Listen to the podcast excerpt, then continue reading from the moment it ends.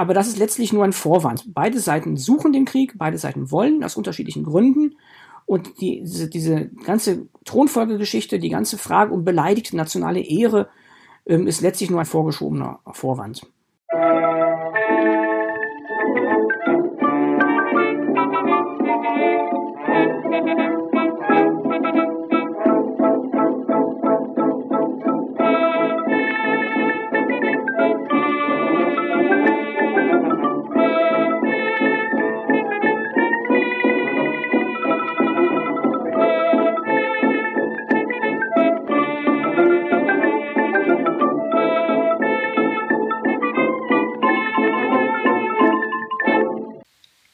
Dieser Folge von Geschichte Europas spreche ich mit Professor Dr. Tobias Arendt von der PH Ludwigsburg über den Deutsch-Französischen Krieg. Dabei sprechen wir natürlich über Ursachen, Verlauf und Auswirkungen des Kriegs. Vorher besprechen wir aber noch kurz das Twitter-Projekt @krieg7071. Mehr Infos und Links dazu findet ihr in den Show Notes und der entsprechenden Kapitelmarke der Episode. Ich bitte dazu um Entschuldigung, dass sich ab und zu kurze Tonaussetzer in die Folge eingeschlichen haben. Man kann aber hoffentlich trotzdem immer verstehen, was gemeint ist. Wie üblich bei der ersten Folge mit einem neuen Gesprächspartner habe ich Professor Dr. Arendt als erstes um eine kurze Vorstellung gebeten. Ja, mein Name ist Professor Dr. Tobias Arendt. Ich lehre Geschichte und Geschichtsdidaktik an der Pädagogischen Hochschule Ludwigsburg und ich beschäftige mich seit ja, fast 20 Jahren mit der deutsch-französischen Kriegsgeschichte, eigentlich ausgehend vom Ersten Weltkrieg, ähm, aber dann auch ein Krieg davorgehend mit dem deutsch-französischen Krieg. Und ich fahre mit Studierenden und einem Kollegen von der Universität Bochum schon seit vielen Jahren immer wieder auf die Schlachtfelder der deutsch-französischen Kriege, des Ersten Weltkrieges. Und das ist einfach mein persönliches Interesse, gleichzeitig aber auch ein Thema, das ich für wichtig halte und von dem die Studierenden häufig erstmal nichts wissen, aber wissen sollten. Denn das letztlich auch ein Beitrag zur Friedenserziehung. Die Tatsache, dass Deutschland und Frankreich heute befreundet sind, ist ja keineswegs selbstverständlich, nachdem sie sich 1870 bis 1945 als innerhalb von 75 Jahren drei erbitterte Kriege äh, miteinander geführt haben. Es gibt ja eigentlich in jeder deutschen Stadt ein Denkmal, an diesen, das an diesen Krieg erinnert. Es gibt eigentlich überall Bismarckstraßen, Sedanstraßen, Moltkeplätze. Und ich habe auch schon mal mit Studierenden eine Befragung gemacht ähm, in Stuttgart am Bismarckplatz, was denn die Passanten über den Menschen wissen, der diesem Platz den Namen gegeben hat. Und ähm, Bismarck sei zumindest irgendwie bekannt, aber die Ergebnisse waren schon ziemlich erschreckend. Und wenn Bismarck schon eigentlich im historischen Gedächtnis versunken ist, dann ist es der deutsch-französische Krieg bei den allermeisten Menschen ohnehin. Das liegt auch daran, dass er im Schulunterricht, im Geschichtsunterricht ja auch keine Rolle spielt. Gut, dann äh, mache ich meinem Geschichtsunterricht anscheinend auch was anderes, weil der deutsch-französische Krieg ist für mich halt ein total wichtiger Punkt, weil das ja quasi ja die erstmal Vollendung des deutschen Nationalstrebens ist, was ja auch äh, spätestens ab 1848 eines der zentralen Themen der deutschen Geschichte ist. Ja, richtig. Ähm, aber auch 1848, 49 ist meinen Studierenden, wenn sie von der Schule an die Hochschule kommen, mehrheitlich unbekannt. Das ist sowieso die große vergessene Revolution im Bewusstsein meiner Studierenden jedenfalls. Und wenn der deutsch-französische Krieg im Geschichtsunterricht behandelt wird, dann wird er ja nicht als Krieg behandelt, sondern nur als ähm, ein Ereignis, an dessen Ende etwas steht, das der Geschichtsunterricht thematisiert, nämlich die Gründung des Deutschen Kaiserreichs. Aber der Krieg als Krieg, ähm, der in dieser Form das zentrale ähm, identitätsstiftende Ereignis ähm, im Deutschen Kaiserreich gewesen ist, das ist heute eigentlich weitgehend vergessen. Ja gut, das stimmt wieder. Halt, ähm, der Kriegsverlauf an sich ist jetzt wirklich nicht so das Zentrum, wie Sie sagen, der, ja, was hinten rausgekommen ist, halt die Reichsgründung sozusagen, ist mehr der Fokus. Aber vielleicht kann da ja Ihr Projekt, das Sie zusammen mit dem Christian Bodenberg leiten, was verändern. Können Sie ganz kurz was über dieses Ad Krieg 7071 auf Twitter erzählen? Ähm, dieses Projekt ist der Versuch, ein für uns wichtiges, aber wie wir schon gerade festgestellt haben, weitgehend vergessenes Thema in einer zeitgemäßen, ja, populären Form wieder präsent machen. Und Twitter ist ja nun ein, ein Medium, das von vielen Menschen genutzt wird und die so mit einem Thema in Kontakt kommen, für das sie sich in Form eines Buches oder einer Fernsehdokumentation nicht interessiert hätten. Und das ist unsere Idee. Und wir haben jetzt mittlerweile auch schon 2700 Follower, was bei diesem speziellen Thema schon eine gewisse Wirkung und Streuung hat und sehen, dass das auch funktioniert. Dass man dieses Thema in diesem modernen, in dieser modernen Verpackung schon dann auch wieder etwas ähm, bekannter machen kann. Die Absicht des Twitter-Projekts ist aber nicht affirmativ. Es geht uns also nicht darum, zu zeigen, wie toll so ein Krieg ist oder wie großartig das Ergebnis die deutsche Reichseinigung ist, sondern es geht uns darum, von verschiedenen Perspektiven ausgehend, also von der Perspektive der von der deutschen Perspektive, aber auch von unterschiedlichen sozialen Standpunkten aus. Das ist die Krankenschwester, das ist der, der Pfarrer, das ist der General, der König, der einfache Soldat, der Bauer. Von diesen verschiedenen Standpunkten aus mit unterschiedlichen Blickrichtungen auf ein historisches Ereignis wie diesen Krieg zu blicken und ihn so wieder ein bisschen ähm, nachvollziehbarer zu machen. Aber es geht nicht um Affirmation, sondern um Auseinandersetzung mit einem wichtigen Ereignis der deutsch-französischen Geschichte. Also auch weniger so eine große Geschichtsschreibung von oben, sondern mehr fast so eine Art Alltagsgeschichte des Kriegs aus den Blickwinkeln von jedermann und jeder Frau. Ja, also auch von oben, aber halt auch von unten, auch von der Mitte, von links, von rechts. Also äh, Friedrich Engels kommt zu Wort, genau wie Otto von Bismarck. Hm, also wir versuchen, so ein Ereignis wird ja im Rückblick gerne so auf zwei, drei Personen oder zwei, drei wichtige eingedampft. Aber im Augenblick, wo das Ereignis stattfindet, ähm, also sozusagen der, das, der, der Alltag des Ereignisses, sind ja Tausende von Menschen daran beteiligt, mit tausenden Blickwinkeln und Perspektiven. Und die wollen wir wieder ähm, sozusagen erfahrbar machen. Welche Quellengrundlagen nehmen Sie denn für das Projekt? Also die zentrale Quelle, aber das ist jetzt eher Literatur, ist das Buch, das ich 2018 verfasst habe, 1870, 71, der Deutsch-Französische Krieg erzählt in Einzelschicksalen. Hm, da ist, das Buch ist ja so ähnlich aufgebaut. Das Buch berichtet ja auch aus der Perspektive unterschiedlichster äh, Teilnehmer und die Teilnehmer meines Buches, die finden Sie auch alle in diesem Twitter-Projekt wieder, plus noch ein paar Ergänzungen. Ähm, so ist das Buch die Studenten, die an dem Twitter-Projekt arbeiten, ähm, die erste Grundlage gewesen, aber jeder Studierende hat dann noch ähm, zu seinen, also jeder Studierende ist zuständig für ein bis zwei Personen und hat dazu dann noch weitere Quellen benutzt, die ich auch benutzt habe. Meine Quellen für das Buch, die dann also auch mit einfließen in das Twitter-Projekt, sind vor allen Dingen ähm, Erinnerungsbücher, Regimentsgeschichten, äh, Briefeditionen. Es ist ja nach 1871 im Deutschen Kaiserreich eine Unmenge von Literatur verfasst worden über diesen Krieg. Und wahnsinnig viele Veteranen hat es ähm, zur Feder gedrängt, ihre eigenen Erlebnisse nochmal aufzuschreiben, sodass wir ähm, für diesen Krieg auf deutscher, auch auf französischer Seite einen großen Fundus an, ähm, an gedruckten Quellen vorfinden, wir haben aber auch ein paar unpublizierte Quellen, also zum Beispiel das Kriegstagebuch eines ähm, Hauptmann Müller, ähm, die fließen da auch mit rein. Also wir arbeiten schon mit zeitgenössischem Material. Da würde ich mal vorschlagen, jetzt wo wir quasi ja schon mal darüber gesprochen haben, was über den Krieg beschrieben wurde, fangen wir erstmal vorne an und äh, die erklären erstmal, wo liegen denn die Wurzeln des deutsch-französischen Kriegs?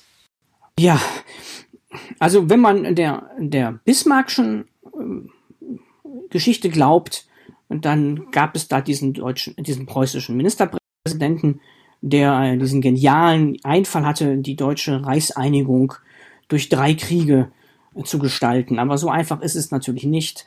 Bismarck hatte keinen, Masterplan, als er 1862 Ministerpräsident wird.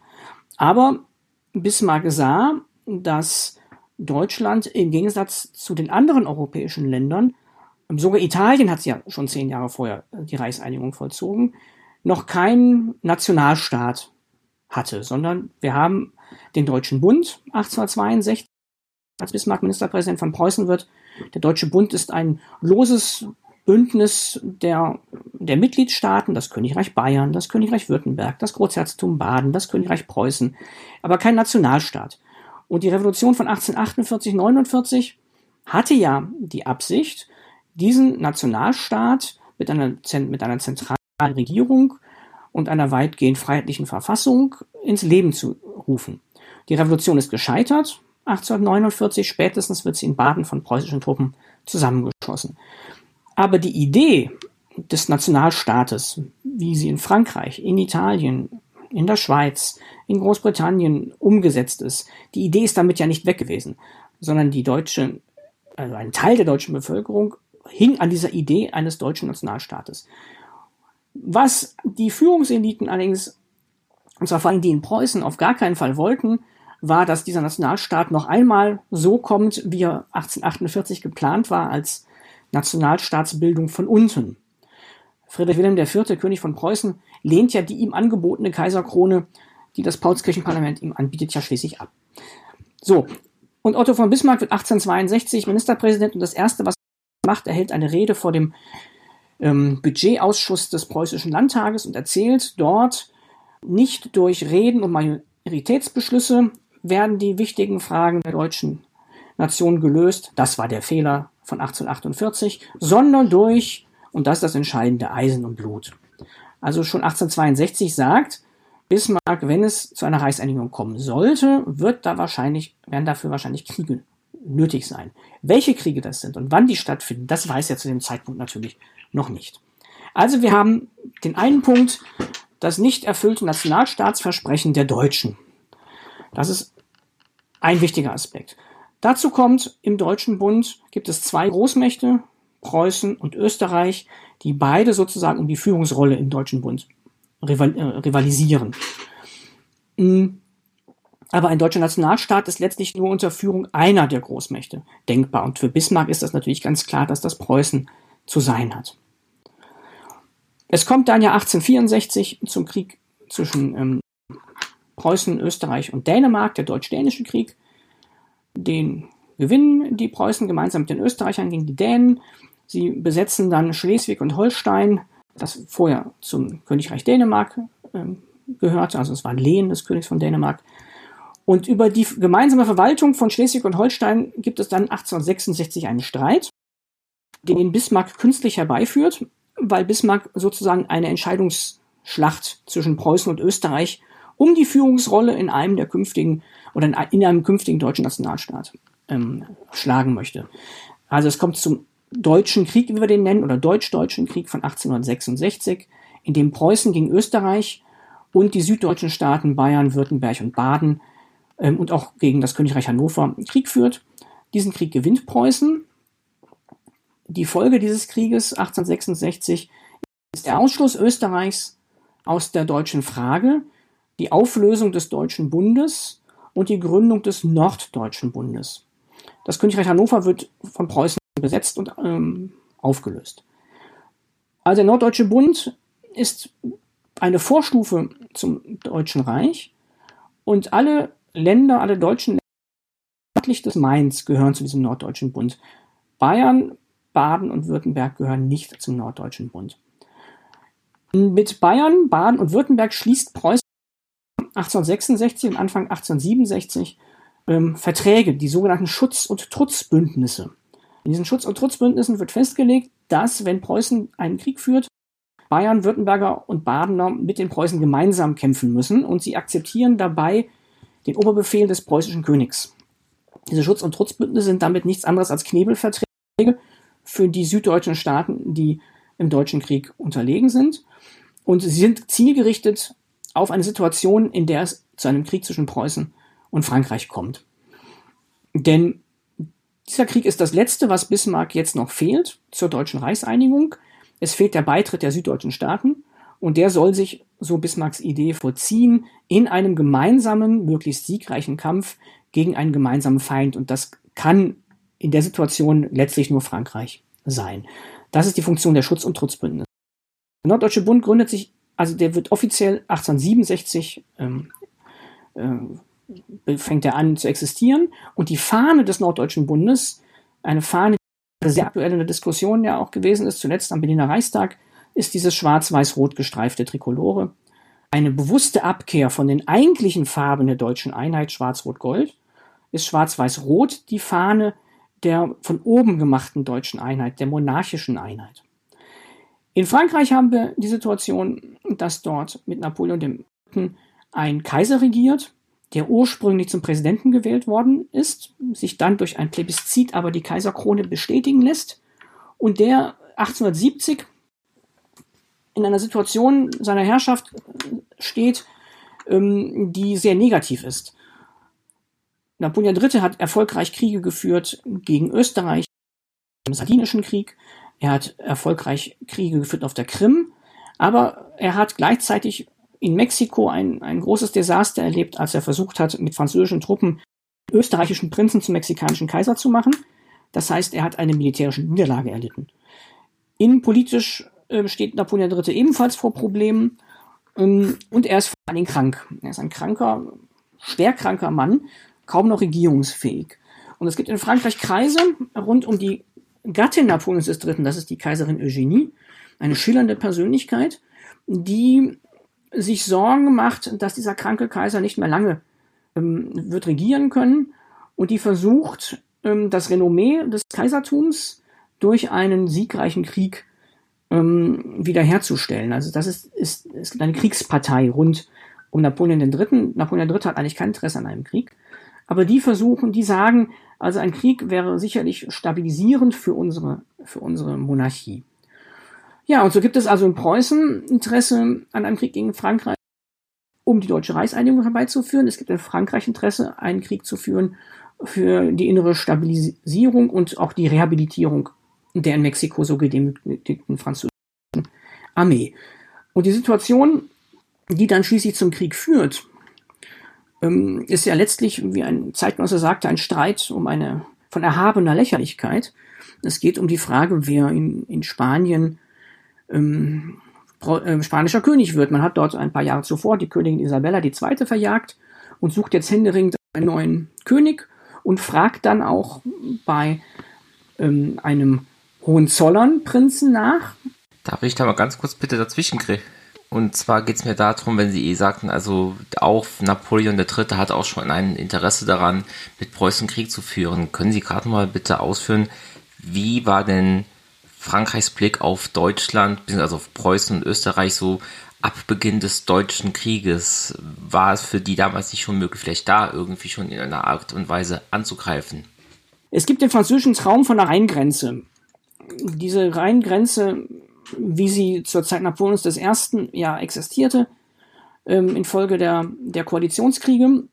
Und diese Rheingrenze, also das heißt, dass alles französisch wird, was westlich des Rheins liegt, dieser Traum wird immer wieder mal ventiliert in Frankreich im 19. Jahrhundert. Und als Preußen gegen Österreich den Krieg führt, ähm, könnte Frankreich eingreifen, das stimmt. Aber ähm, Bismarck hält Napoleon III. mit etwas vagen Versprechungen von Kompensation hin und ähm, will sich dann aber hinterher an diese Versprechungen nicht mehr erinnern. Und deswegen gibt es in Frankreich so eine auch von der Presse lancierte Kampagne, die nennt sich Rache für Sadova. Sadova ist die französische Bezeichnung für, die, für den Ort der Schlacht bei Königgrätz. Ähm, dass die Franzosen sich da jetzt irgendwie über den Tisch gezogen fühlen und beleidigt fühlen und dass sie Rache nehmen müssen für, für Sadova. Ja, das ist aber, äh, diese Rache für Sadova-Geschichte äh, enttäuscht das Frankreich, das 1866 stillhält und sich über den Tisch gezogen fühlt. Das ist auch wieder so eher so offizielle Lesart, wie sie äh, von den Machteliten damals gewünscht wurde. Ich glaube schon, wichtiger ist, ist nicht die Rache für Sadova. Wichtiger ist das Interesse der Kriegspartei um die Kaiserin Eugenie die französische Herrschaft, äh, die kaiserliche Herrschaft zu stabilisieren. Und zwar gar nicht unbedingt für ihren Mann, sondern für ihren Sohn, den Prinzen Lulu, der noch minderjährig ist. Und um dessen, um dessen Thron geht es der, der Eugenie eigentlich. Kurz noch die, den Blick der anderen europäischen Großmächte oder Mittelmächte auf diesen äh, Prozess der deutschen Einigung so ab 1866. Also ich denke da an England, Russland, vielleicht auch Italien. Wie war da der Blick? Ich glaube, nach allem, was, was mir so bekannt ist, die Frage, wie nehmen die anderen das auf, gar nicht so entscheidend, sondern die entscheidende Frage ist, wie verhält sich die preußische Diplomatie? Und die preußische Diplomatie hat zum Beispiel dafür gesorgt, dass Russland in solchen Fragen stillhält, unter anderem, weil die Preußen mitgeholfen haben, einen polnischen Aufstand in Russland äh, niederzuringen. Ähm, in England versteht man das Nationalstaatsprinzip und das Bedürfnis der Deutschen, einen Nationalstaat zu gründen, durchaus. Ähm, zumal es mit England eine enge verwandtschaftliche Beziehung gibt. Der Thronfolger König Wilhelms I., nämlich der Kronprinz Friedrich Wilhelm, ist ja nun mit einer Tochter der Queen Victoria verheiratet. In Frankreich sieht man das natürlich negativ und mit Sorge. Das ist ja keine Frage, weil man mit Recht einen wirtschaftlich und militärisch deutschen Zentralstaat mitten im Herzen von Europa als Bedrohung für die eigene Hegemonie betrachtet. Das ist ja ganz eindeutig. Und die Österreicher, die aus der deutschen Frage aus sind, die hält man sich von preußischer Seite aus gewogen, indem man in Prag ja doch einen sehr milden Frieden mit Österreich schließt und relativ schnell sich auch verständigt über gemeinsame Interessen. Alles klar, okay. Ich glaube, jetzt können wir dann auch wirklich zu diesem konkreten Kriegsausbruch und der, wie sagten Sie eben, eine ungeheuerliche Lächerlichkeit kommen? Ein, eine Lächerlichkeit von einer, eine erhabene Lächerlichkeit habe ich das, glaube ich, genannt. Das war ein Zitat, das finden Sie auch in meinem Buch.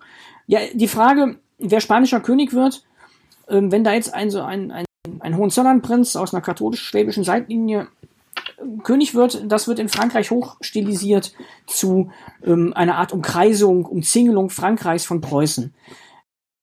Äh, völliger Humbug ist.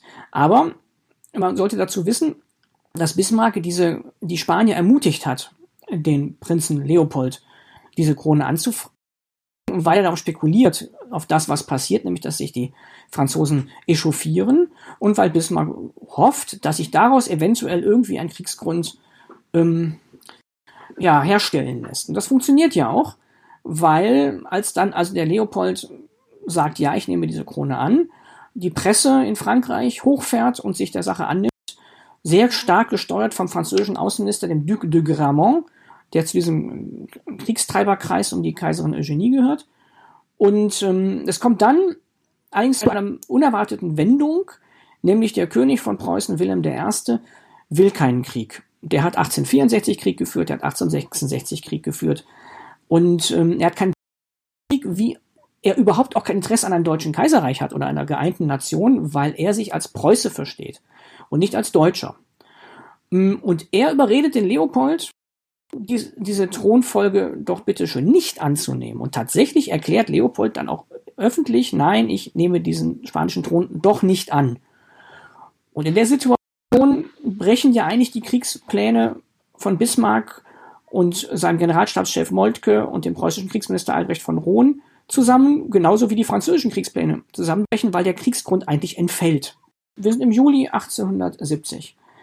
Und ähm, es kommt dann zu einem Zwischenfall in einem Kurort in Bad Ems, wo der König von Preußen, Wilhelm I., jedes Jahr kurt und er wird dort vom französischen Botschafter Benedetti auf der Kur gesprochen in unziemlicher Weise, wie der König das sieht, und ähm, man verlangt von ihm, er möge erklären, dass nie wieder ein preußischer Prinz auf die Idee käme, spanischer König zu werden. Und ähm, der, der König von Preußen findet sich eher ungerecht jetzt angegangen, weil er aus seiner Sicht ja dafür gesorgt hat, dass der Kriegsgrund entfällt. Und jetzt soll er schon wieder das erklären. Und auch die ganze Form dieses Gesprächs äh, missfällt dem König von Preußen. Und er schickt dann am, ein Telegramm nach Berlin an Bismarck, in dem der ganze, und er lässt ein Telegramm schicken, in dem der ganze Vorgang geschildert wird und autorisiert Bismarck aus diesem Vorgang eine Mitteilung zu machen für die Presse. Und das ist die berühmte Emser Depesche. Und Bismarck redigiert die, das Telegramm des Königs so, dass am Ende die Franzosen sich durch dieses Telegramm provoziert fühlen müssen. Es ist also bewusst daraufhin kalkuliert. Und es passiert tatsächlich, dass dieses Telegramm in Frankreich ziemlichen Staub aufwirbelt und das Telegramm ist letztlich aber nicht der wirkliche Kriegsgrund. Auch das ist, wäre wieder ähm, Bismarck auf den Leim gehen. Bismarck hat immer erklärt, ich mit meiner Redaktion des Telegramms, ich habe dafür gesorgt, dass es doch noch zu diesem Krieg kam. Letztlich waren die Franzosen auch ohne dieses Telegramm trotz des wegfallenden Kriegsgrundes immer noch entschlossen, in der Situation einen Krieg herbeizuführen. Die Truppen waren auch schon sogar ähm, teilmobilisiert. Es kommt dann aber nach diesem Telegra nach der Depesche und der Pressemitteilung, nach der ganzen Emser Depesche-Affäre kommt es dann am 19. Juli zur französischen Kriegserklärung. Hm, aber das ist letztlich nur ein Vorwand. Beide Seiten suchen den Krieg, beide Seiten wollen aus unterschiedlichen Gründen.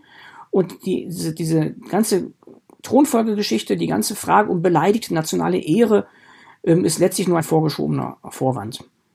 Ja, der weitere Gang ist dann der, dass also Frankreich Preußen den Krieg erklärt. Es tritt jetzt der, der Fall der Schutz- und Trutzbündnisse ein. Die süddeutschen Staaten müssen jetzt also mit Preußen in den Krieg ziehen. In allen drei Landtagen wird darüber debattiert, ähm, ob das jetzt wirklich der, der Fall ist, den die Schutz- und Trutzbündnisse ähm, verlangen. In München wird sehr knapp nur dafür gestimmt, also im Bayerischen Landtag. Aber Tatsache ist, dass dann im Juli, Ende Juli, Anfang August ähm, die Kriegshandlungen tatsächlich ähm, beginnen. Dann möchte ich gerade mal ein paar Nachfragen stellen. Und zwar, was bewegte Bismarck jetzt konkret dazu, die Emser-Depesche so radikal zu verändern? Naja, also er hat sie, er hat, also Bismarck hat in der Depesche nichts geschrieben, was nicht stimmt. Er hat sie nur gekürzt. Und er hat sie ähm, in einer Art und Weise gekürzt, die den französischen Botschafter ähm, schlecht aussehen lässt. Also er hat bewusst versucht, ähm, die, äh, die Franzosen zu provozieren.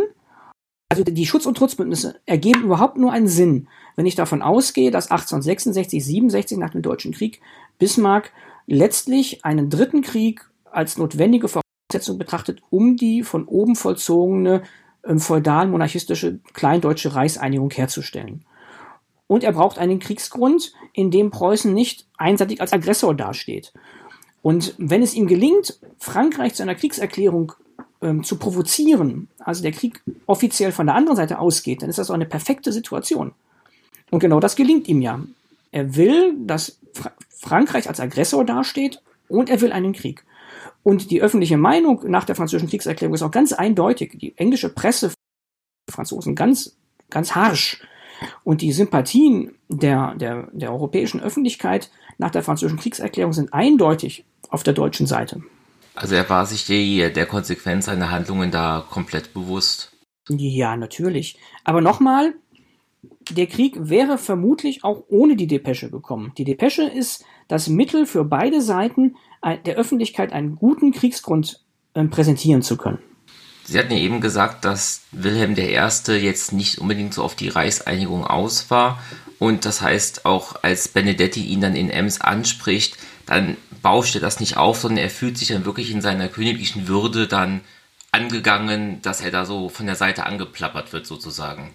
Wird ja, einmal das und, und, vor allen Dingen, er hat ja schon im Grunde ähm, gegen den Widerstand seines sehr energischen Ministerpräsidenten durchgesetzt, dass das, worüber die Franzosen sich so aufregen, nicht passieren wird. Und da würde ich mich an seiner Stelle auch irgendwie ärgern, wenn man dann nochmal von, dass ich das nochmal erkläre, zumal ähm, zu dem Zeitpunkt des Gesprächs in Bad Ems der Benedetti davon schon offiziell Kenntnis erhalten hatte, aber dem König von Preußen keine offizielle Mitteilung vorlag. Und auch diese, diese fehlende sozusagen, der fehlende Dienstweg, würden wir das wahrscheinlich nennen, ähm, das irritiert den Wilhelm auch und der ist tatsächlich persönlich wirklich ähm, ärgerlich. Ähm, ich glaube nicht, dass dem Wilhelm die klar ist, dass der Bismarck daraus jetzt einen Kriegsgrund ähm, bastelt. Denn Wilhelm hatte an dem Krieg ja in der Tat wirklich, das ist gut belegt, kein Interesse. Und er hatte auch wirklich kein Interesse, deutscher Kaiser zu werden. Dann interessiert mich jetzt aber umso mehr, wie denn Wilhelm darauf reagiert, dass seine Nachricht, die er aus Ems geschickt hat, so gekürzt wurde, dass es halt als Vorwand für beide Seiten für den Krieg funktioniert. Ja, er, er schreibt sie mit seiner Frau, der, der Königin Auguste, und äh, es wird schon deutlich, dass er darüber nicht glücklich ist und seine Frau noch viel weniger. Als preußischer Monarch ist man auch einem gewissen Pflichtenkanon natürlich unterworfen. Und wenn das dann so ist, dann ist das so. Und dann wird das auch nicht mehr in Frage gestellt. Also wenn die Franzosen den Krieg erklären, dann wird gehandelt entsprechend, wie es jetzt ein, von einem preußischen König erwartet wird. Und ähm, die Rolle, ähm, also er fährt dann aus Bad Ems nach Berlin zurück und wird an jedem Bahnhof begeistert empfangen. Und es gibt auch noch einen großen ähm, Empfang in Berlin und ähm, das gefällt ihm dann schon ganz gut. Also als er dann sieht, wie die Leute die Wacht am Rhein singen und zujubeln. Und das findet er dann schon ganz erhebend. Ähm, und er fügt sich dann relativ schnell in diese Rolle, aber er ist ein alter Mann und er hat ähm, eine klare Pflichtauffassung, was von dem preußischen König im Kriegsfall erwartet wird. er erwartet von sich selber, dass er an dem Krieg auf dem Pferd sitzend teilnimmt. Ähm, und das bereitet ihm im Laufe des Krieges immer größere Schwierigkeiten.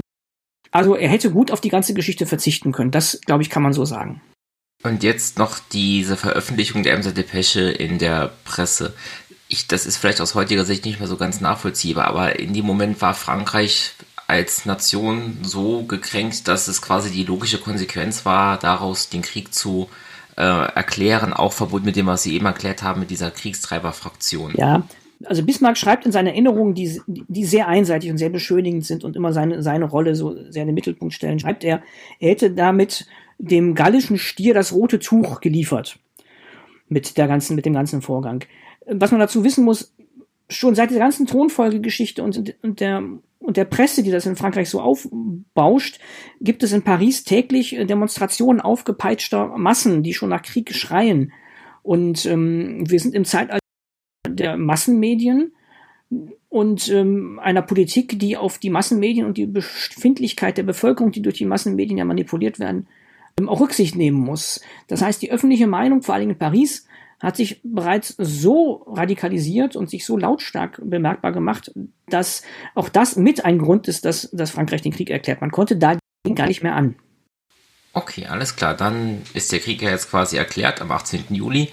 Und dann würde ich erstmal gerne fragen, welche Strategien, welche Pläne lagen denn bei beiden Seiten den ersten Kriegshandlungen zugrunde? Vor allem mit Blick darauf, dass ja Frankreich den Krieg erklärt hat und sie, wie ihr eben schon gesagt haben, auch schon teilmobilisiert hatte. Also der französische Plan war völlig, völlig weltfremd. Ähm, der sah vor, also die gingen erstmal davon aus, dass der Krieg natürlich auf deutschem Boden stattfindet. Weswegen die französischen Offiziere auch nicht ausreichend mit französischen Karten, sondern mit deutschen Karten ausgestattet war. Und der Plan war, entlang des Maines die süddeutschen Staaten von den Staaten des Norddeutschen Bundes zu trennen und dann mit Hilfe des süddeutschen Partikularismus die süddeutschen Staaten auf die französische Seite zu ziehen. Das ist natürlich ein Plan, der ja im Nachhinein betrachtet schon abenteuerlich wirkt.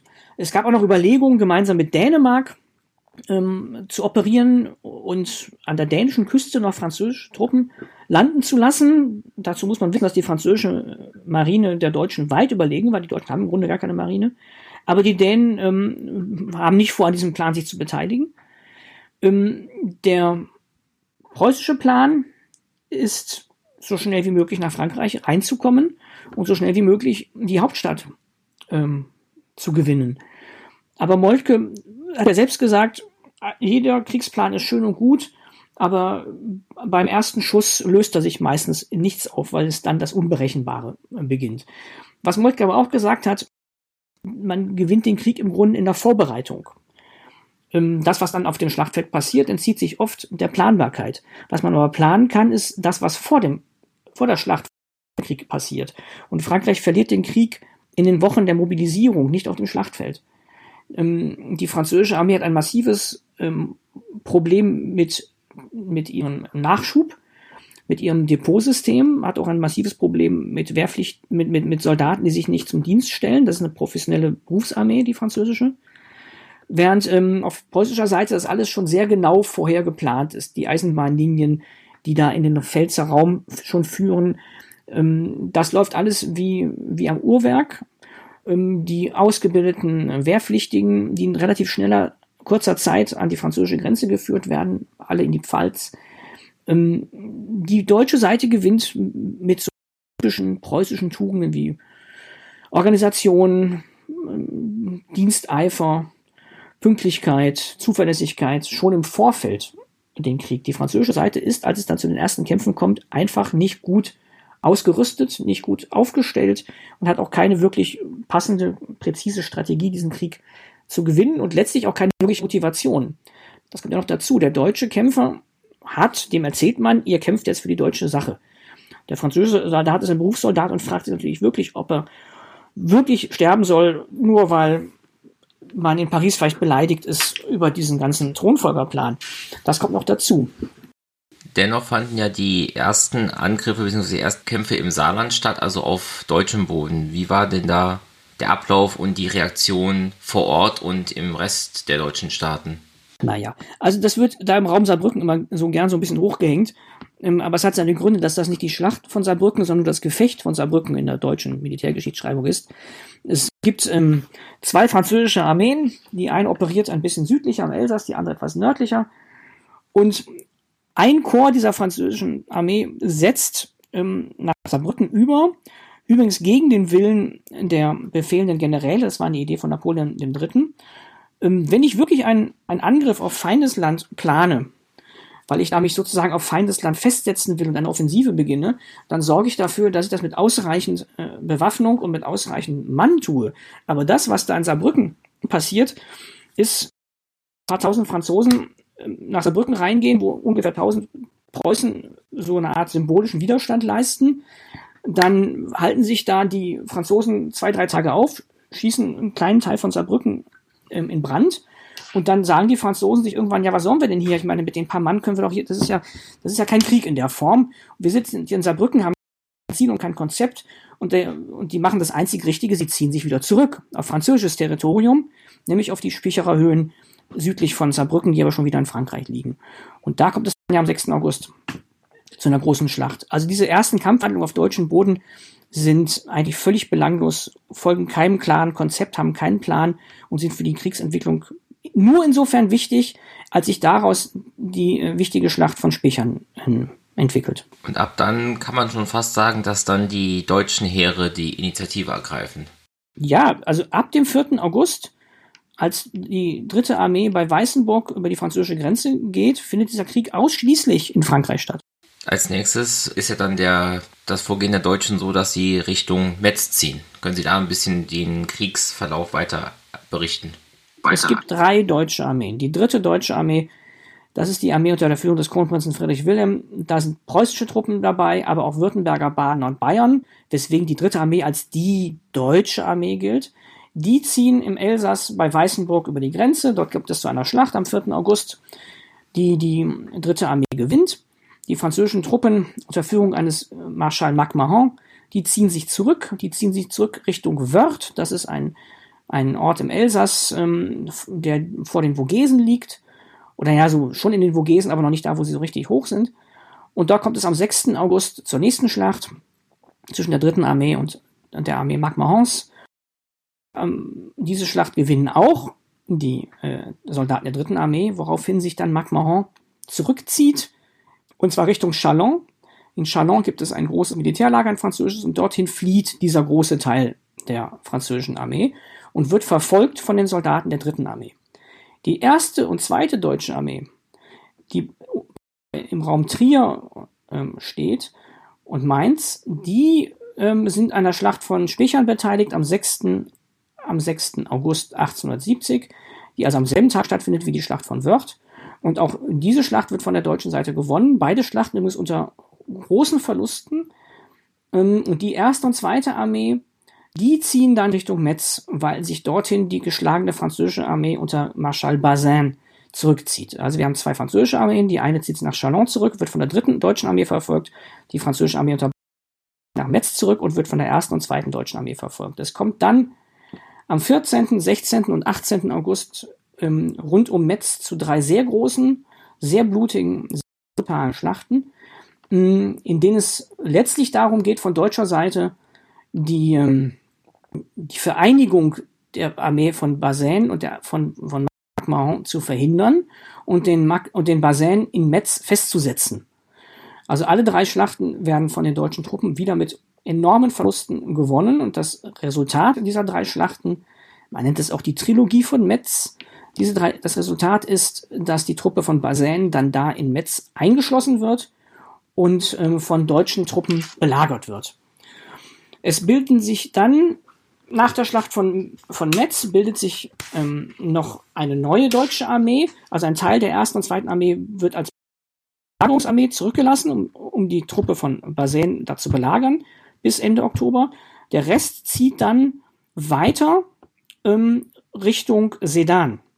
Denn während die Kämpfe um Metz stattfinden und die Belagerung von Metz stattfindet, bewegt sich die Armee von ähm, MacMahon ähm, Richtung Norden noch verfolgt von der dritten Armee. Und der Gedanke ist klar, MacMahon versucht, den Kollegen Bazaine in Metz ähm, zu befreien und die deutschen Truppen versuchen, ihm den Weg abzuschneiden. Also in der Fußballsprache, sie ähm, antizipieren die Laufwege des Feindes und machen die Räume dicht. Und weil ihnen das gelingt, wird die Armee von MacMahon nach Sedan an der belgischen Grenze abgedrängt. Und dort kommt es dann zur großen Schlacht zwischen der Armee von MacMahon und ähm, der dritten Armee und Teilen der ersten und zweiten deutschen Armee. Und in dieser Schlacht ist auch Kaiser Napoleon III. persönlich anwesend. Auch diese Schlacht geht verloren. Es ist der 1. September 1870 und ähm, das Ende auch der ersten Phase dieses Krieges, denn Napoleon III. sich dann am 2. September freiwillig in deutsche Kriegsgefangenschaft, wird nach Kassel gebracht und das Kaiserreich ist ähm, damit Geschichte. Wieso war Napoleon III. dabei? War das damals einfach noch üblich, dass das Staatsoberhaupt äh, der Armee vorangeritten ist sozusagen oder gab es noch andere Gründe? Ja, das, das verlangt man zu dieser Zeit noch, wobei Napoleon III. nicht mehr äh, befehlsfähig war. Also er hatte auch noch zusätzlich eine Blasenschwäche, er hatte Koliken, ähm, er konnte kaum noch reiten, aber als Symbolfigur ähm, muss der Monarch an der Front sein. Wenn er sich in seiner Hauptstadt versteckt, dann signalisiert er ja schon Angst und, und die Angst vor der Niederlage. Er war vor Ort. Das ist seine kaiserliche Pflicht. Und es ist dann seine kaiserliche Pflicht, wenn der Krieg verloren ist, ähm, dass auch seinem Kollegen, er schreibt ja dem, dem ähm, dann einen Brief, Mon cher frère, mein, mein lieber Bruder, äh, beginnt dieser Brief. Und in dem Brief schreibt er dann, ja, es ist mir leider nicht vergönnt gewesen, äh, inmitten meiner Soldaten zu sterben. Überreiche ich euch jetzt meinen Degen. Und die treffen sich dann auch am 2. September da bei Sedan für ein kurzes Gespräch. Als Monarchen sind sie ja von einem, von einem Rang. Und ähm, das ist damals halt, das ist für uns heute nicht mehr nachvollziehbar, aber im 19. Jahrhundert ist das noch sehr verbunden mit Fragen von Ehre und ähm, ja, militärischem Anstand. Wenn man jetzt bedenkt, dass im Deutschen Kaiserreich dann später der Sedanstag ja quasi einer der großen nationalen Feiertage war, könnte man ja eigentlich fast meinen, dass mit diesem Tag der Krieg gewonnen ist, der auch basierend auf der Tatsache, dass jetzt der Kaiser in Gefangenschaft ist. Aber Sie haben ja eben gesagt, das war nur die erste Phase. Wie geht es jetzt weiter? Also, das denken die Zeitgenossen ja auch. Und in der klassischen Kabinettskrieg-Theorie ist das auch so. Ähm, ein Kabinettskrieg ist gewonnen in der Situation, wo, wo es so eindeutig ist. Mm, das Problem ist nur, dass die französische Seite das ganz anders sieht. Und es gründet sich ja dann die Dritte Republik nach der Niederlage und die Dritte Republik ähm, hat eine Legitimation letztlich in der Fortsetzung des Krieges. Wenn der erste Akt einer neuen Republik ist, ein Vertrag zu unterschreiben, in dem man äh, die Abtretung von Teilen des Elsass äh, bestätigt, hat man ja gleich von Anfang an ein Legitimationsproblem. Die deutsche Seite verlangt nach dem Sieg gegen Napoleon III. Die Abtretung des Elsass und Teilen von Lothringens. Und das nehmen die Franzosen in der Situation nicht an als Bedingung. Und die Dritte Republik kann es auch nicht annehmen, weil sie dann von Anfang an delegitimiert ist. Das heißt, die Dritte Republik führt den Krieg fort, obwohl der Krieg eigentlich in klassischem Sinne verloren ist. Und die Deutschen ähm, brauchen auch erstmal ein bisschen, um das zu begreifen, dass der Krieg weitergeht. Ähm, aber jetzt neuen Spielregeln folgt, denn die Dritte Republik hält sich nicht mehr an die Regeln des Krieges, sondern sie ruft einen Volkskrieg aus. Die französische Armee ist, ist, ist komplett ähm, in Kriegsgefangenschaft, die von MacMahon. Die Armee von Bazaine ist in Metz in Belagerung. Es gibt gar keine französische Armee mehr, im eigentlichen Sinne. Ähm, und es wird jetzt sehr schnell in einer Levée en masse, nach dem Vorbild der französischen Revolutionsarmeen, werden neue Armeen aus dem Boden gestampft, relativ unerfahren ausgebildet, erfahrene Offiziere sind überwiegend auch in Gefangenschaft. Und das wird verbunden mit einer sehr aggressiven, nationalistischen Volkskriegsideologie. Also Jules Gambetta, der Verteidigungsminister der Republik, der sagt, wir führen jetzt den Krieg à l'outrance bis zum Äußersten. Er schlagt jedes deutsche Kind, jede deutsche Frau, tötet sie, wo er sie kriegt, mit Messern, mit Heugabeln. Und da kriegt die Sache eine andere Komponente. Sie wird jetzt aufgeladen als ein Krieg zwischen zwei Nationen, wo es vorher noch im klassischen der Krieg zwischen zwei Armeen war. Und dass man diese hässliche Phase der zweiten, die zweite Kriegsphase ist hässlich, sie ist brutal, sie ist begleitet von von wirklich unschönen nationalistischen Ausbrüchen, sie ist begleitet von Partisanentätigkeiten, sie ist begleitet von ja auch Grollen gegen französische Zivilisten, sie ist davon begleitet, dass im, im, Winter an der Loire die deutschen Truppen die Bauern einfach ausrauben, weil sie selbst nichts mehr zu essen haben. Ähm, all diese unschönen Dinge sind im kollektiven Gedächtnis des Kaiserreichs auch gerne verdrängt worden. Es ist kein Zufall, dass der zentrale Feiertag der 1. September ist, der Tag von Sedan, und nicht zum Beispiel der Tag, an dem Waffenstillstand unterschrieben wurde, Ende Januar 1871. Man hat diese zweite Phase des Krieges auf deutscher Seite erfolgreich dadurch verdrängt, dass man vor allen Dingen die Erinnerung an den Tag von Sedan in den Mittelpunkt gerückt hat. Aber das deutsche Kriegsziel war also immer noch weiterhin die Einnahme der Hauptstadt. Ja, also wenn, wenn die Dritte Republik beschließt, Krieg weiterführen, und das beschließt sie ja nun auch, weil sie das Elsass nicht preisgeben will, dann muss das Ziel klassischerweise sein, die Hauptstadt zu gewinnen. Und die deutschen Truppen, die bei Sedan gewonnen haben, ziehen dann ja auch nach Paris und kommen dort am 19. September auch ähm, so an, dass ein Belagerungsring um Paris herum geschlossen wird. Und dann wird die Stadt ja auch monatelang belagert.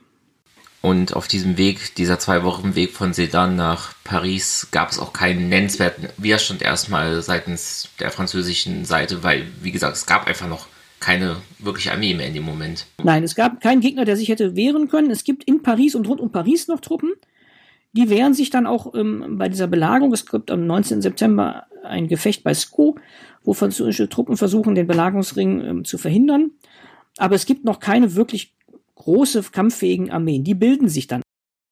Es bildet sich eine Armee im Norden, es bildet sich eine im Westen und im Osten und alle drei Armeen haben die, die Funktion, den Belagerungsring anzugreifen und aufzubrechen, um Paris äh, zu befreien. Und die ganzen militärischen Operationen des Herbst und des, des Winters, ähm, die Kämpfe um Orléans, die Kämpfe an der Loire, die Kämpfe bei Le Mans, die Kämpfe auch im Norden an der Somme, die haben alle nur die Funktion, die französischen Armeen von Paris wegzuhalten, damit die eben nicht den Belagerungsring umschließen, äh, auf, aufbrechen können. Also die deutsche Armee hatte sozusagen die Aufgabe, gleichzeitig den Ausbruch der Pariser Truppen zu verhindern und gleichzeitig den Endsatz von außen auch aufzuhalten. Dann ist ja der nächste wichtige Punkt, der diesen Krieg auch für die deutsche Geschichte so zentral macht, die ähm, Proklamation des Kaiserreichs 1871, das ja in Versailles stattfindet, also wirklich auch in der unmittelbaren Nähe von Paris. Wie kam es dazu? Also erst einmal, dass, die, dass das in Paris, in Versailles stattfindet, liegt einfach daran, dass während der Belagerung der Generalstab, der große Generalstab in Versailles ähm, sich aufhielt. Da war auch der preußische König, da war der preußische Ministerpräsident Bismarck, da war der Kronprinz. Die hatten, also die ganzen Kriegsstäbe waren in Versailles ähm, untergebracht. Ähm, das ist also erstmal sozusagen ein logistischer Grund. Und ähm, um eine Proklamation in so ein bisschen feierlichen Rahmen durchzuführen, bot sich natürlich das Königsschloss Ludwigs XIV. an. Die Franzosen haben hinterher immer daraus so eine große Demütigung gemacht und das immer behauptet, das sei ein Akt der Demütigung der Deutschen gewesen. Hm, aus der, das, das werden sie so wahrgenommen haben. Aus der deutschen Sicht haben wir aber die Quellen, dass die das ganz anders sehen. Bei den Deutschen im historischen Bewusstsein sehr präsent dass Ludwig der 14. in die Pfalz eingefallen ist und die sehr komplett verwüstet hat. Es ist präsent, dass im 18. Jahrhundert zahlreiche Erbfolgekriege mit französischer Beteiligung auf deutschem Boden stattgefunden haben. Es ist bei den Deutschen auch sehr präsent, dass Napoleon auf deutschem Boden mehrfach aggressiv ausgegriffen hat und die Deutschen, man kann jetzt aber streiten, ob das zutreffend ist oder nicht, die betrachten die Kaiserproklamation im Spiegelsaal von Versailles letztlich als so eine Art von historischer Wiedergutmachung.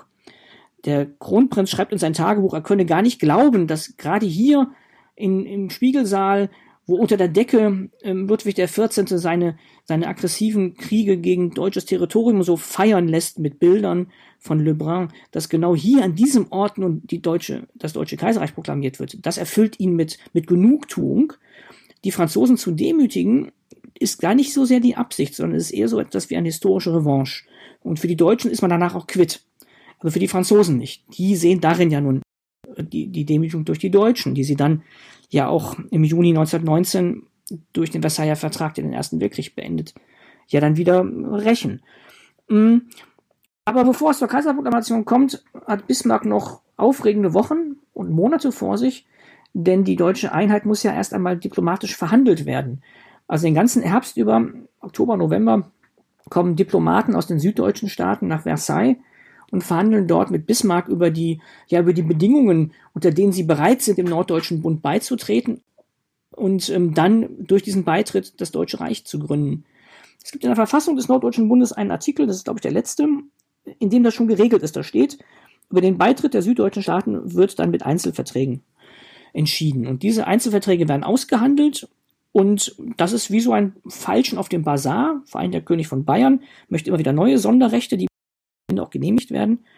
Und dann kommt es im November zu den Novemberverträgen, also die förmlichen Verträge, die geschlossen werden, dass man dem Deutschen Reich beitritt. Wobei die Landtage noch abstimmen müssen. Also der bayerische, der württembergische und der badische Landtag. Und der bayerische Landtag stimmt erst nach der Proklamation des Kaiserreichs ab. Es wäre also möglich gewesen, dass das Kaiserreich, das zum 1. Januar 1871 gebildet wird und das am 18. Januar als Kaiserreich auch proklamiert wird, dass das noch am Veto des Bayerischen Landtags hätte scheitern können. Und der Bayerische Landtag stimmt nur sehr, sehr knapp dafür. Aber gut, er stimmt nun mal dafür. Das auch ein bisschen als ähm, Kontrast dazu, dass ja immerhin Ludwig II. der war, der im Endeffekt die Kaiserkrone offiziell an Wilhelm angetragen hat. Ja, ja, der Kaiserbrief, eine Krone gibt's ja im eigentlichen Sinne nicht. Der, den Kaiserbrief, ja, das kann gut bezahlen. Ähm, also die, die Schlösser äh, Neuschwanstein und Hohenschwangau und ähm, Linderhof, die hat letztlich ähm, der Hannoveraner Steuerzahler bezahlt. Denn ähm, aus dem Welfenschatz, den sich die Preußen nach der Annexion Hannovers illegal einverleiben, aus dem Welfenschatz werden dem König Ludwig die Schlösser bezahlt. Und dann ist er bereit, ähm, da mitzuspielen. Und dann war ja noch das Problem, was Sie auch eben noch angesprochen hatten, dass Wilhelm I. sich ja mehr als Preuße und nicht als Deutscher verstanden hat und es auch gar nicht mal so darauf aus war, jetzt unbedingt Kaiser von Deutschland oder deutscher Kaiser zu werden und dass ja auch eben diese beiden Bezeichnungen auch noch ein riesen Streitpunkt ja quasi waren. Er fürchtet zu Recht, dass in einem vereinten deutschen Kaiserreich das Preußentum, wie er es versteht, ähm, nach und nach abgelöst würde. Und wenn man auf seinen Enkel guckt, Wilhelm II., hat er damit ja auch recht gehabt. Ähm, er ist Preuße und er will nicht, er will nicht Kaiser. Aber, sagt er, wenn ich schon Kaiser bin, obwohl ich das ja gar nicht sein will, dann will ich wenigstens Kaiser von Deutschland sein und nicht deutscher Kaiser. Und er erkennt nicht, dass das protokollarisch eine Demütigung für die anderen deutschen Regenten wäre. Denn das ist ja wichtig zu wissen. Im Kaiserreich existiert das Königreich Bayern ja weiter und das Königreich Württemberg. Die bleiben ja Könige. Sie sind nur Könige zweiter Ordnung, weil sie dem König von Preußen, der auch deutscher Kaiser ist, nachgeordnet sind. Aber muss es denen ja nicht auch noch sozusagen protokollarisch unter die Nase reiben. Und darum ist es für Bismarck ganz wichtig, dass, dass der deutsche Kaiser und nicht der Kaiser von Deutschland ist. Und noch am Tag vor der Kaiserproklamation gibt es heftigen Streit. Bismarck arbeitet in solchen Situationen gerne so mit Nervenzusammenbrüchen und wird dann krank. Ähm, das ist auch eine Methode, andere unter Druck zu setzen. Und, ähm, und der König von Preußen ist sehr verstimmt. Und noch am Tag vor der Proklamation weiß Bismarck nicht, was der Proklamator Herzog von Baden am Ende rufen wird. Und er ist mit dem dann auch verabredet, die treffen sich in Versailles und reden über das Problem. Und ähm, Bismarck sensibilisiert ihn nochmal, dass er bloß nicht es lebe der Kaiser von Deutschland ähm, rufen möge, sondern es lebe der deutsche Kaiser. Diese protokollarische Frage, die auch die uns heute eher lächerlich und albern erscheint, ist aber von größter, größter Dramatik. Und es kommt dann zur Proklamation. Es wird am Ende nur Hoch lebe Kaiser Wilhelm gerufen. Ähm, der Großherzog von Baden drückt sich ein bisschen davor seine Entscheidung, aber am Ende akzeptiert Wilhelm, dass er deutscher Kaiser ist und nicht König von, äh, nicht Kaiser von Deutschland. Aber alle Augenzeugen berichten, dass der Kaiser nach der Proklamation, als er von seinem drei, vierstufigen Podest herabtritt, auf dem er proklamiert worden Bismarck keines Blickes gewürdigt hat und ihn auch den ganzen Tag hat links liegen lassen. Inwiefern war denn diese diese Kaiserproklamation noch von dem Problem oder von dieser Angst behaftet, dass sowas ähnliches passieren könnte wie 1849, dass erneut eine angetragene Kaiserwürde abgelehnt wird. Naja, nein. Äh, darum ging es ja nicht. Also die, die Kaiserkrone 1848 wurde ja abgelehnt, weil der König Friedrich Wilhelm IV. sich für noch einen gottgesandten ähm, König hielt und keine demokratische Krone akzeptieren wollte. Und es ist hierher nicht die Rede, dass wir von einer demokratischen Krone reden. Das wollte Bismarck ja verhindern. Diese Reichseinigung, die Kleindeutsche, ist ein Eliten- und, und, und Feudalprojekt.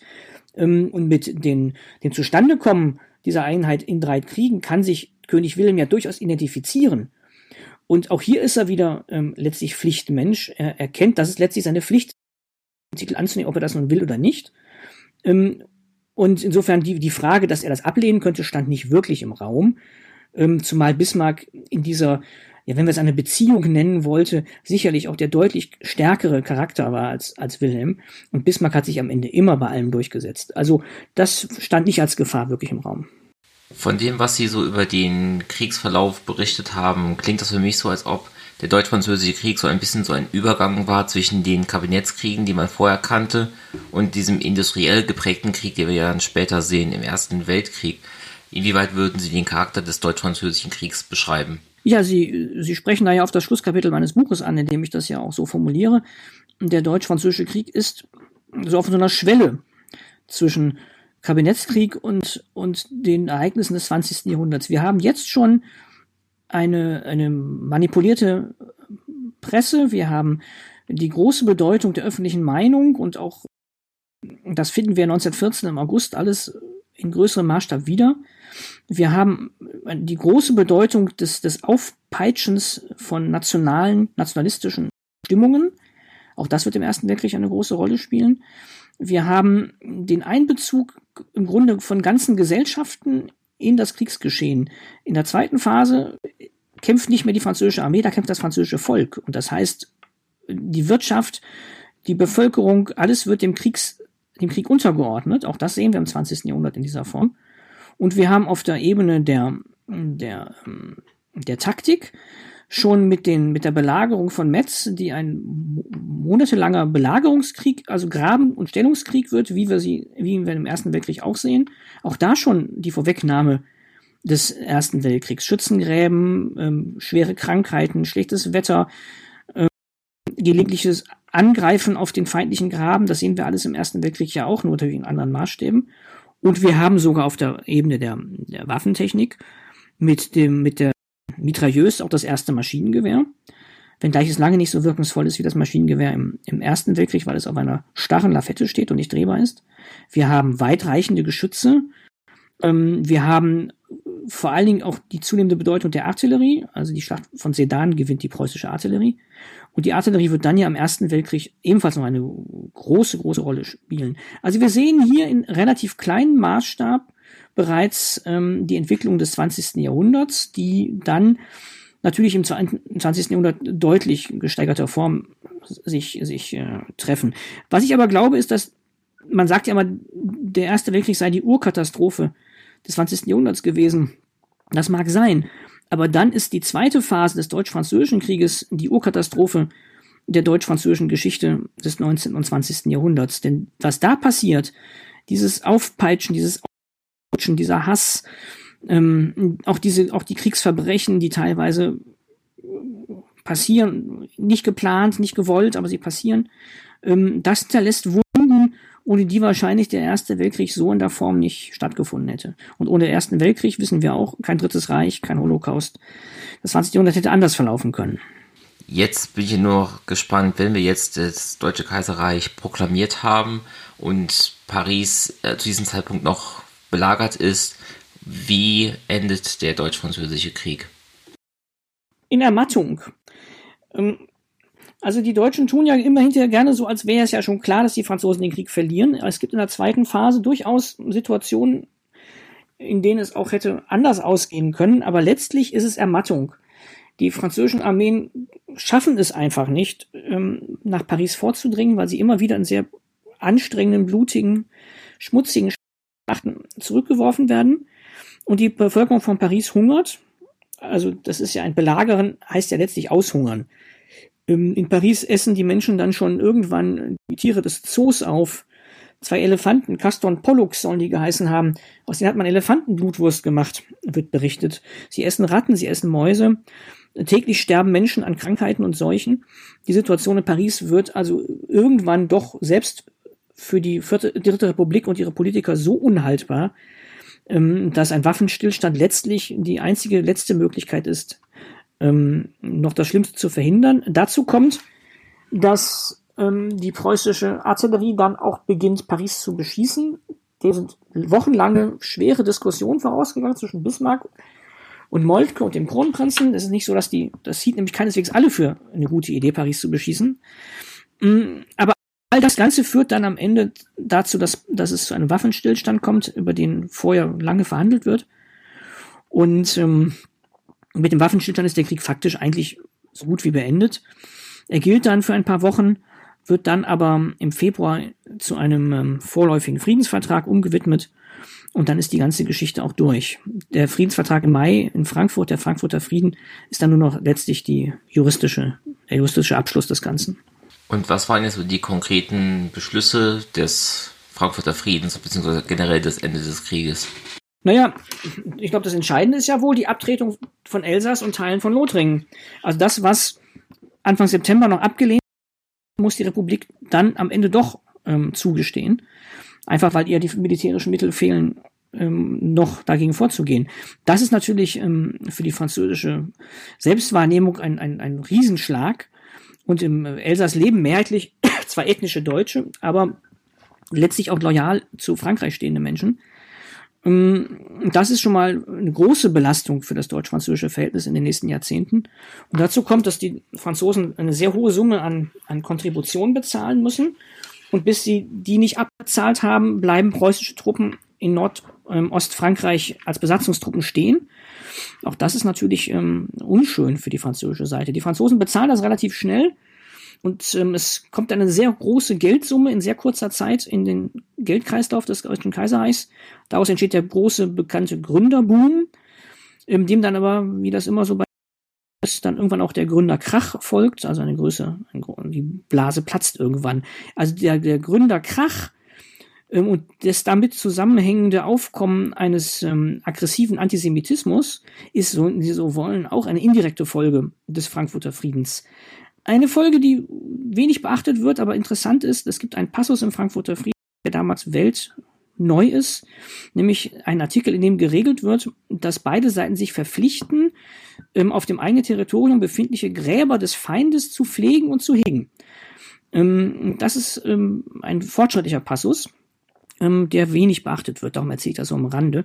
Deswegen sehen wir zum Beispiel heute in, in Deutschland auf alten Friedhöfen, wenn wir genau hingucken, immer noch französische Krieger, ähm, Denkmäler und Gräber, ähm, weil man sich dort im Frieden von Frankfurt da zur gegenseitigen Pflege verpflichtet hat.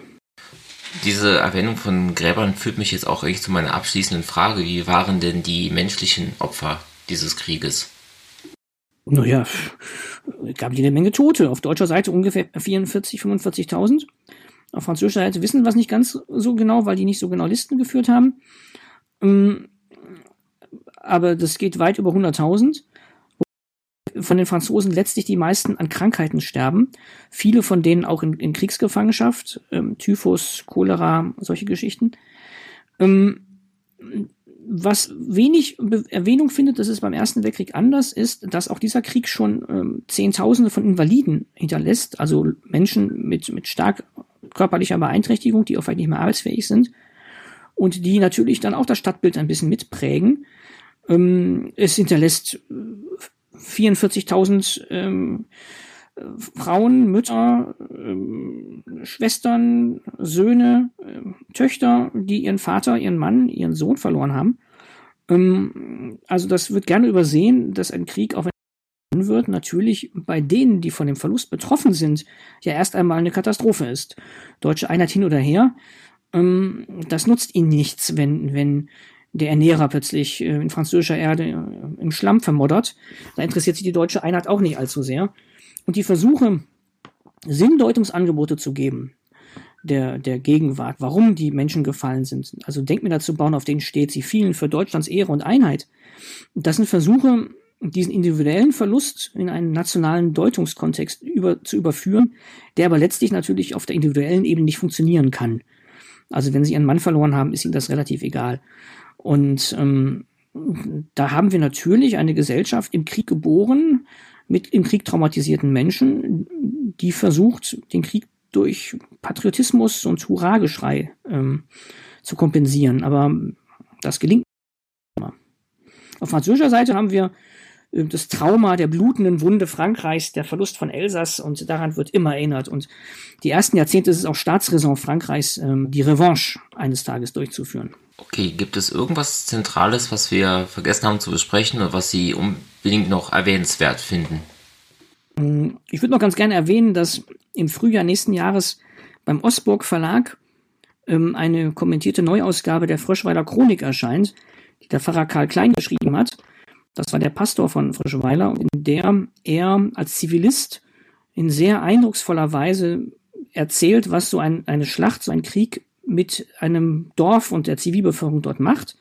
Und dieses Buch, die Frischweiler Chronik, heute völlig vergessen, kennt kein Mensch mehr, die war im Kaiserreich eines der meisten Bücher überhaupt, weil es eine alternative Narration zu den üblichen Hurra-Geschrei-Büchern ähm, anbot. Und dieses Buch erscheint im Ostburg Verlag, herausgegeben von Bodenberg und mir, ähm, nächstes Frühjahr. Und ich würde mich freuen, wenn die Hörer dieses Podcasts sich auch vielleicht dafür interessieren könnten. Música